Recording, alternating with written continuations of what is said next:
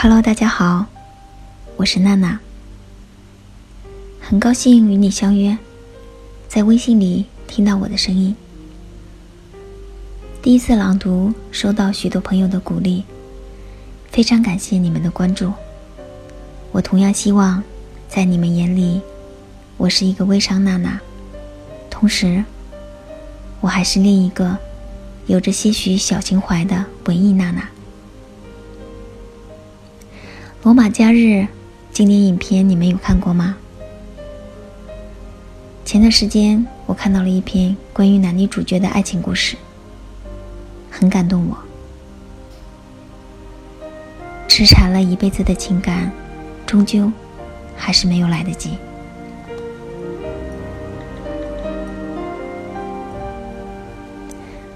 那种感觉，就像是走进一个泥沼。永远走不出来。文章配图没有标题，我暂时叫他“来不及说爱你”。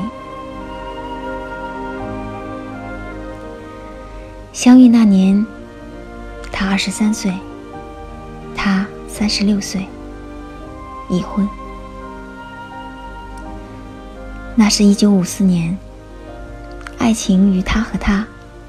是开始，也是结束。初次见面那天，他以少女的崇拜之情仰慕她；他以成熟绅士的优雅爱慕她。他是个绅士，是世界上最英俊的男人，有着雕塑一般坚硬的轮廓和刚直不阿的个性。他举止优雅，气质谦和。眼神纯净，像庄严的全教士。他能将笑容演绎的让人心动。他是女人们的梦中情人。他的生命里有无数的俏颜佳丽，却从没出现过一次绯闻。在过去长达半个多世纪的时光里，他一直被全世界的影迷作为偶像与道德榜样崇拜着。他的名字叫格里高利·派克。他是个天使，出身名门，会讲五国语言，举止优雅得体，气度非凡。他高贵善良，与世无争，柔媚娇羞的像个不谙世事的孩子。他的性格矜持内敛，又平易近人。她有着娇美容颜和如花笑面，两只会说话的大眼睛如高原的碧潭，清澈静谧，楚楚动人。长长的睫毛像秋日里飞舞的蝴蝶，薄如蝉翼的翅膀闪动着青春的快乐与轻盈。她叫奥黛丽·赫本。纤尘不染的豆蔻年华里，天使遇到了绅士。在浪漫之都罗马的那个假日里，一段尘世间最纯美的爱情悄然萌生。那个时候的他，已是世人皆知的明星，刚刚过完三十六岁生日。当时的他，只有二十三岁。还是个名不见经传的小女孩。他是他的影迷，对他有着近乎痴狂的崇拜。当第一次见到他时，他甚至激动的说不出话来。他亦如此。看到他的第一眼，他的心忽然就动了一下。一股异样的情愫从心底悄然涌起，感情像海潮刚刚退去的沙滩，柔软而温润。眼前的女孩，敏感而脆弱，不为人知的心事，蕴藏在美丽的大眼睛里，安静而忧伤，让人徒生怜爱。那一刻，他分明感觉到了。一个微妙阶段的开始。那场戏里，他们分饰男女主角，忙里偷闲时，两个人便到河边散步。涓涓流淌的河水窃听着这对人儿的喃喃私语。他喜欢看着他，眼神里蕴满了可以让人融化的怜惜。他也喜欢和他在一起，听他说话，看他微笑。偶尔，他会将自己冰冷的小手放进他宽厚的掌心里，感觉着这个敦厚男人的温暖。那个时候，他的婚姻已经走到了尽头，他多么渴望得到他的爱情啊！可是，他不是个善于表达的男人。看尽了世事沧桑的他，习惯了将所有的喜怒哀乐隐藏在波澜不惊的表情之下。他爱他，可是他不敢说。他很清楚，身边的这个男人是别人的丈夫，是三个孩子的父亲。幼年时破裂的家庭阴影，以及他所受的教育，让他对他望而却步。善良如天使般的他，怎么忍心让自己的爱的翅膀沾染上别人如诗的记忆？那个夏日，他的爱在他的笑容里，一次又一次热烈而绝望的盛开。许多时候，一朵矜持的花，总是注定无法开上一条沉默的枝桠。于是。一段故事在那个夏日戛然而止，再也没有后来。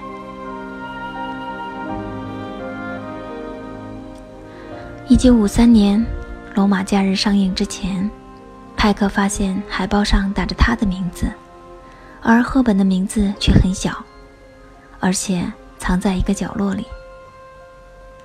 他特地通知制片方，把原来演员表上的格里高利·派克。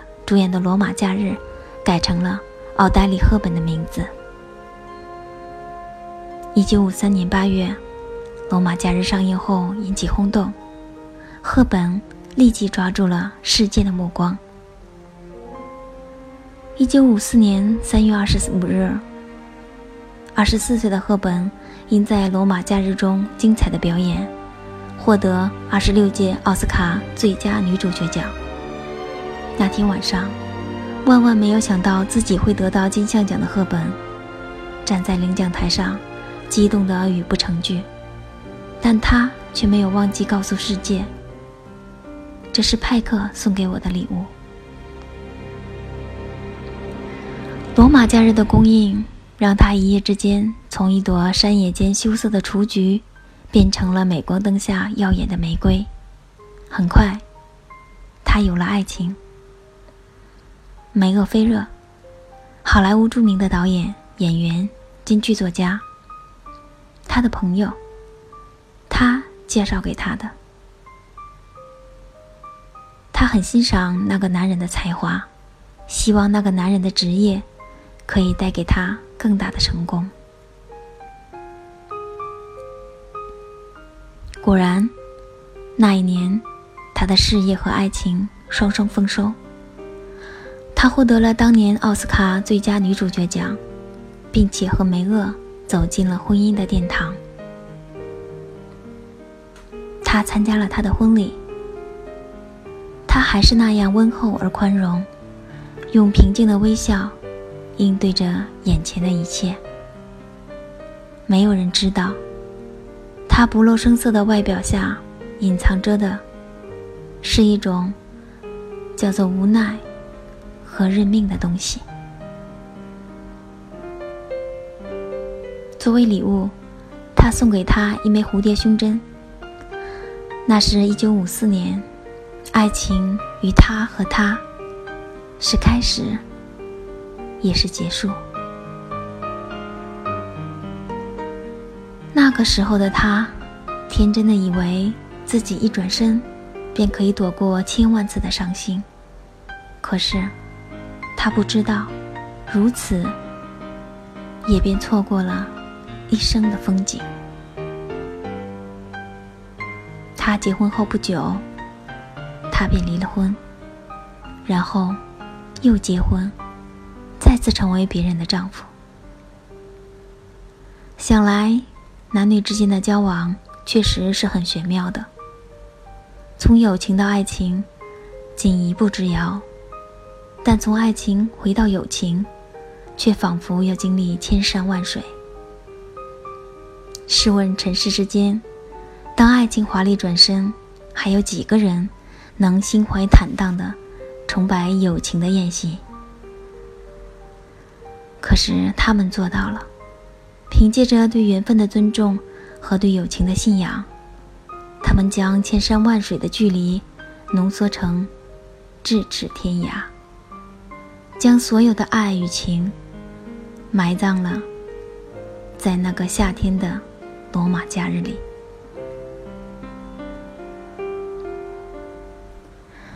许多时候，天使之所以成为天使，不仅仅是因为他们拥有天使的气质，更重要的是，他们拥有爱的天堂。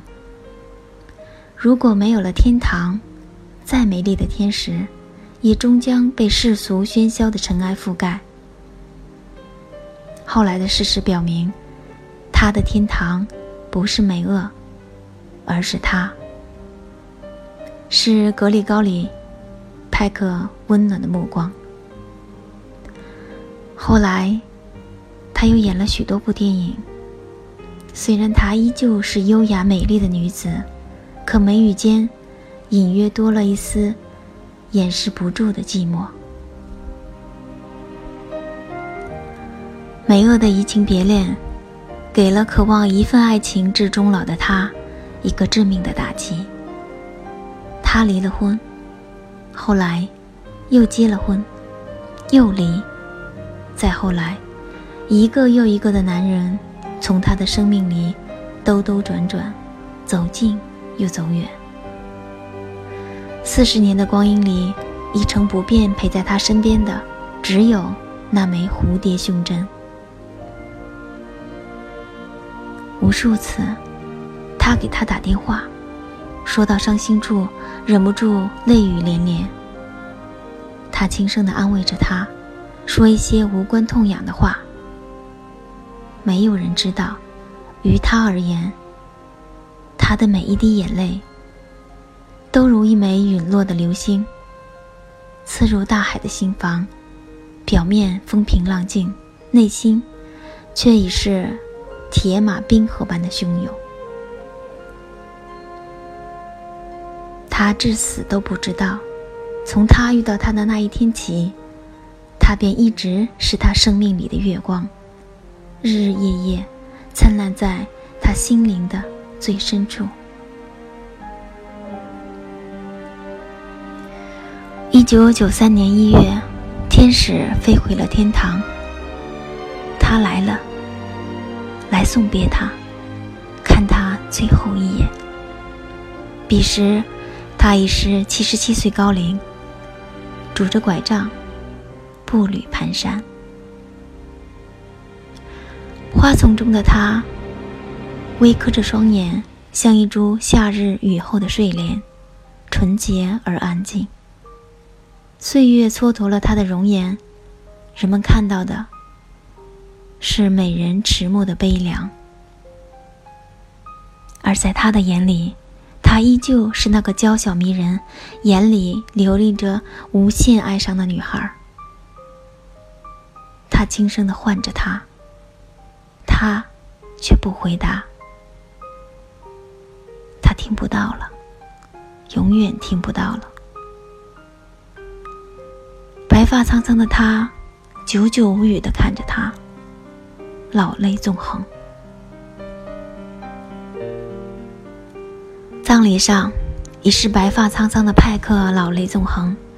他哽咽地说：“能在那个美丽的罗马之下，作为赫本第一个荧幕情侣，握着他的手翩翩起舞，那是我无比的幸运。”送别他时，他低下头。轻轻吻了一下他的棺木，你是我一生最爱的女人。”他终于说出了藏在心底的那句话。那是他一生都想要的。可是，他迟到了，迟到了整整四十年。此时的他亦不知道，过往的岁月中，他一直将自己的头深深低进尘埃里。可至死，他还是没有能等到与他携手的前世今生。十年后，苏富比拍卖行举行了他生前衣物首饰的义卖活动。又一次的，他来了，颤颤巍巍。八十七岁的他死刑的目的，只为那枚蝴蝶胸针。最终，他如愿以偿的拿回了它。四十年的光阴里，他一直没有告诉他。自己送他的这件结婚礼物，不是一枚普通的胸针，而是他祖母的家传。捧着那枚蝴蝶胸针，抽出的记忆，在时光的隧道里迅速流转。他仿佛又看到罗马假日里那个美丽、善良、不谙世事的小女孩，正一路快乐、轻盈地向他走来。四十九天后，他微笑着闭上了眼睛。当他干枯的双手握住胸针时，他触及了赫本那美丽的心跳。握着无法回头的岁月和岁月深处那段永不再重复的青春之恋，他觉得自己这一生再也没有什么遗憾了。